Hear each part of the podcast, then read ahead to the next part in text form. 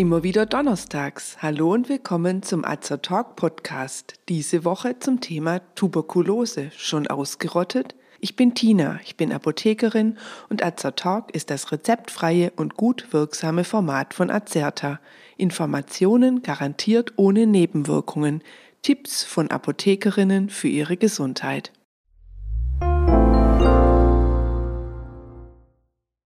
Jedes Jahr findet am 24. März der Welttuberkulosetag statt. Das von der WHO festgelegte Motto für 2023 lautet Investieren, um TB zu beenden, Leben retten.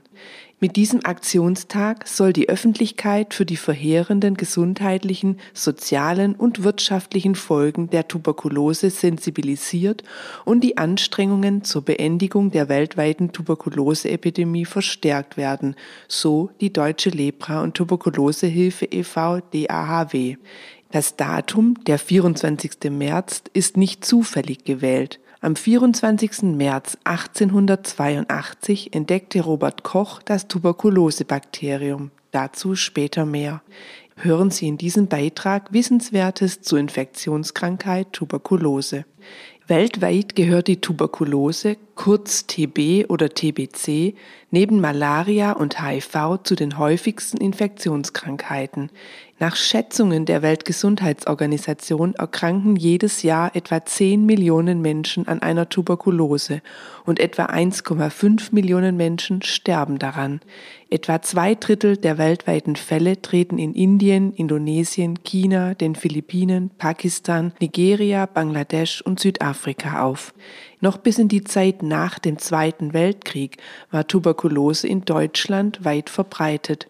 Heute ist TB bei uns eher selten. Im Jahr 2021 wurden in Deutschland 3896 Tuberkulosen registriert, was einer Inzidenz von 4,7 Neuerkrankungen pro 100.000 Einwohnern entspricht. 112 der Infizierten verstarben. Doch immer wieder kommt es zu Ausbrüchen.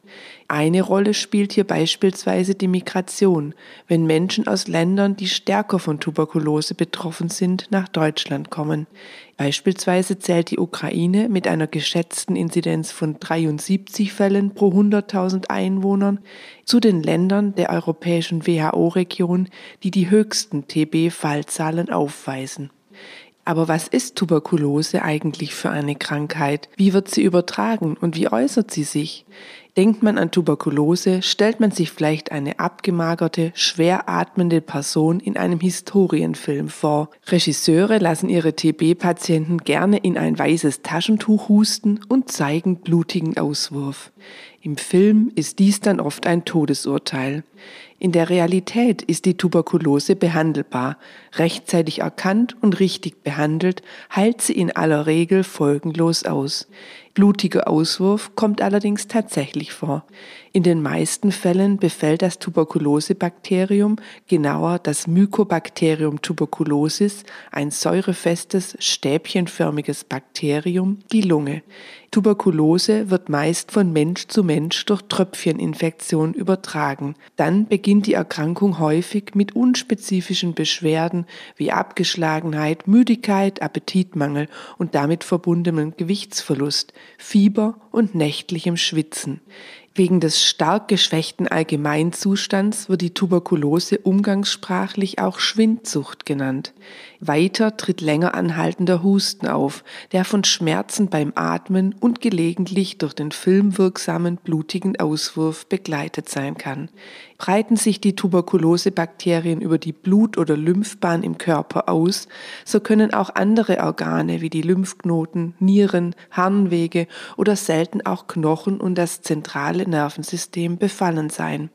Eine sehr seltene, aber besonders gefürchtete Verlaufsform ist die Miliartuberkulose, bei der mehrere Organe befallen werden, sowie die tuberkulöse Hirnhautentzündung. Tuberkulose ist nicht hochansteckend. Ob man sich ansteckt, hängt beispielsweise davon ab, wie lange man Kontakt mit einer erkrankten Person hatte. Weiter ist es wichtig, unter welcher TB-Form die erkrankte Kontaktperson leidet. Bei einer offenen Lungentuberkulose scheiden Erkrankte feine erregerhaltige Tröpfchen beim Niesen und Husten aus, die wiederum andere Personen infizieren können. Sind andere Organe als die Lunge betroffen, ist die Erkrankung meist nicht ansteckend. Bestimmte Faktoren erhöhen das Risiko, dass man sich ansteckt, wie zum Beispiel eine Schwächung des Immunsystems durch HIV oder durch Medikamente, die gezielt die Immunabwehr schwächen. Auch Diabetiker und Kleinkinder sind generell anfälliger.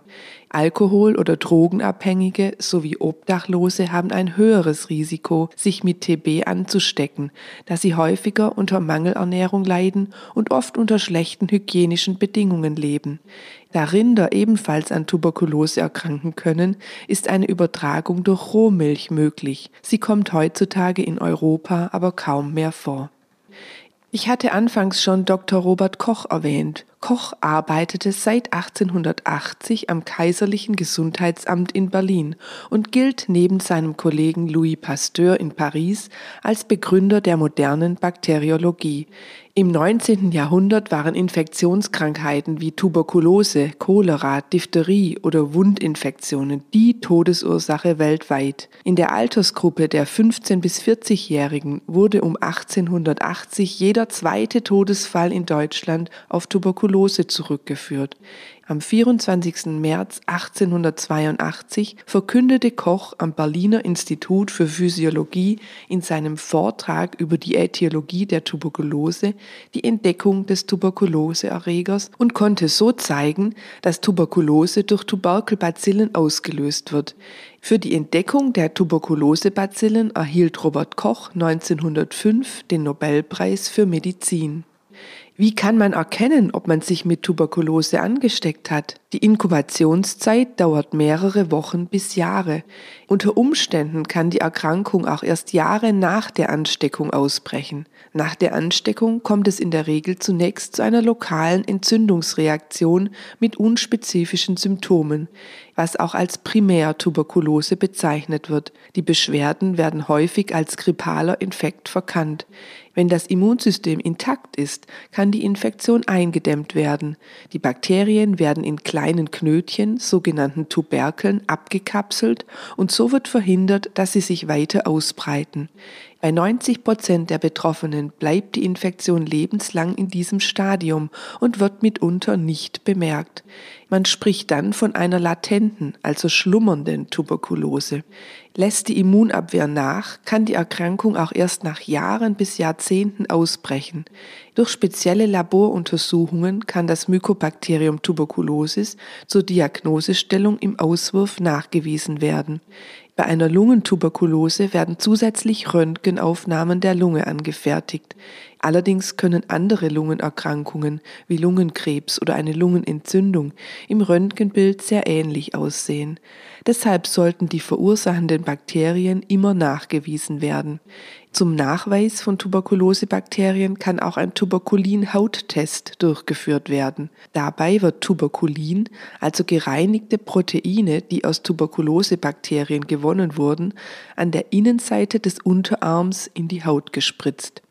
Wenn der Patient Abwehrzellen, sogenannte T-Lymphozyten, gegen Tuberkulosebakterien gebildet hat, entsteht nach zwei bis sieben Tagen an der betreffenden Hautstelle ein tastbares Knötchen. Überschreitet dieses einen bestimmten Durchmesser, ist der Test positiv. Es gibt einige Gründe, dass der Tuberkulintest falsch negativ bzw. falsch positiv ausfällt. Deshalb werden aussagekräftigere Methoden wie das Röntgen oder der Nachweis der Bakterien aus dem Sputum meist bevorzugt. Je früher eine Tuberkuloseinfektion nachgewiesen wurde, desto besser lässt sie sich behandeln. Die Therapie erfolgt immer mit einer Kombination aus unterschiedlichen Wirkstoffen über mehrere Monate hinweg. Unterschiedliche Medikamente haben unterschiedliche Wirkmechanismen und können sich so in einer Kombination ergänzen. Der zweite Grund für die Kombination mehrerer Wirkstoffe ist die Vermeidung von Resistenzen gegen bestimmte Wirkstoffe. In der Praxis ist vor allem die Multidrug-Resistenz, also eine Resistenz gegen mehrere Wirkstoffe, ein Problem. In der Standardtherapie der Lungentuberkulose wird eine Vierfachkombination aus den Wirkstoffen Isoniazid, Rifampicin, Ethambutol und Pyrazinamid für insgesamt sechs Monate nach einem bestimmten Einnahmeschema eingesetzt. Da es bei der Behandlung der Tuberkulose so wichtig ist, die Medikamente korrekt, in der richtigen Dosierung und über die gesamte Behandlungsdauer einzunehmen, gibt es spezielle Programme zur Überwachung einer zuverlässigen Einnahme, sogenannte DOT-Programme. Dabei steht DOT für Directly Observed Treatment.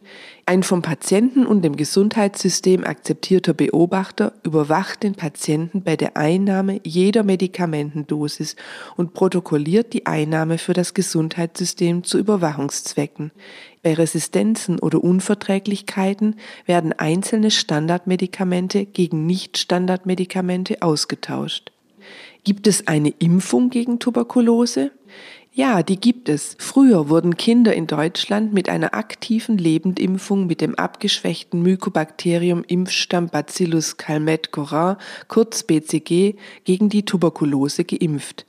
Seit 1998 empfiehlt die Ständige Impfkommission STIKO den Impfstoff jedoch nicht mehr.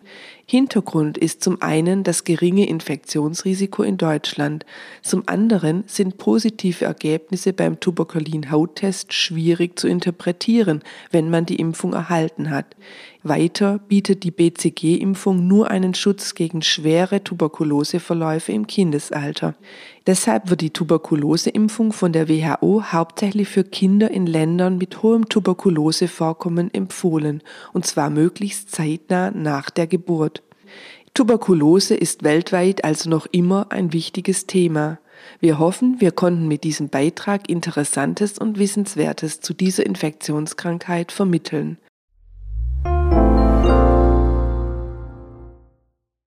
Wenn Sie sich für uns oder für unsere Fortbildungsvideos interessieren, besuchen Sie uns gerne auf azerta.de oder hören Sie unseren Beitrag Wir sind Azertalk. Wir weisen darauf hin, dass dieser Beitrag keinen Ersatz für eine persönliche Beratung bei einem Arzt oder Apotheker darstellt, dass er keine Therapie ersetzt und lediglich der Information dient.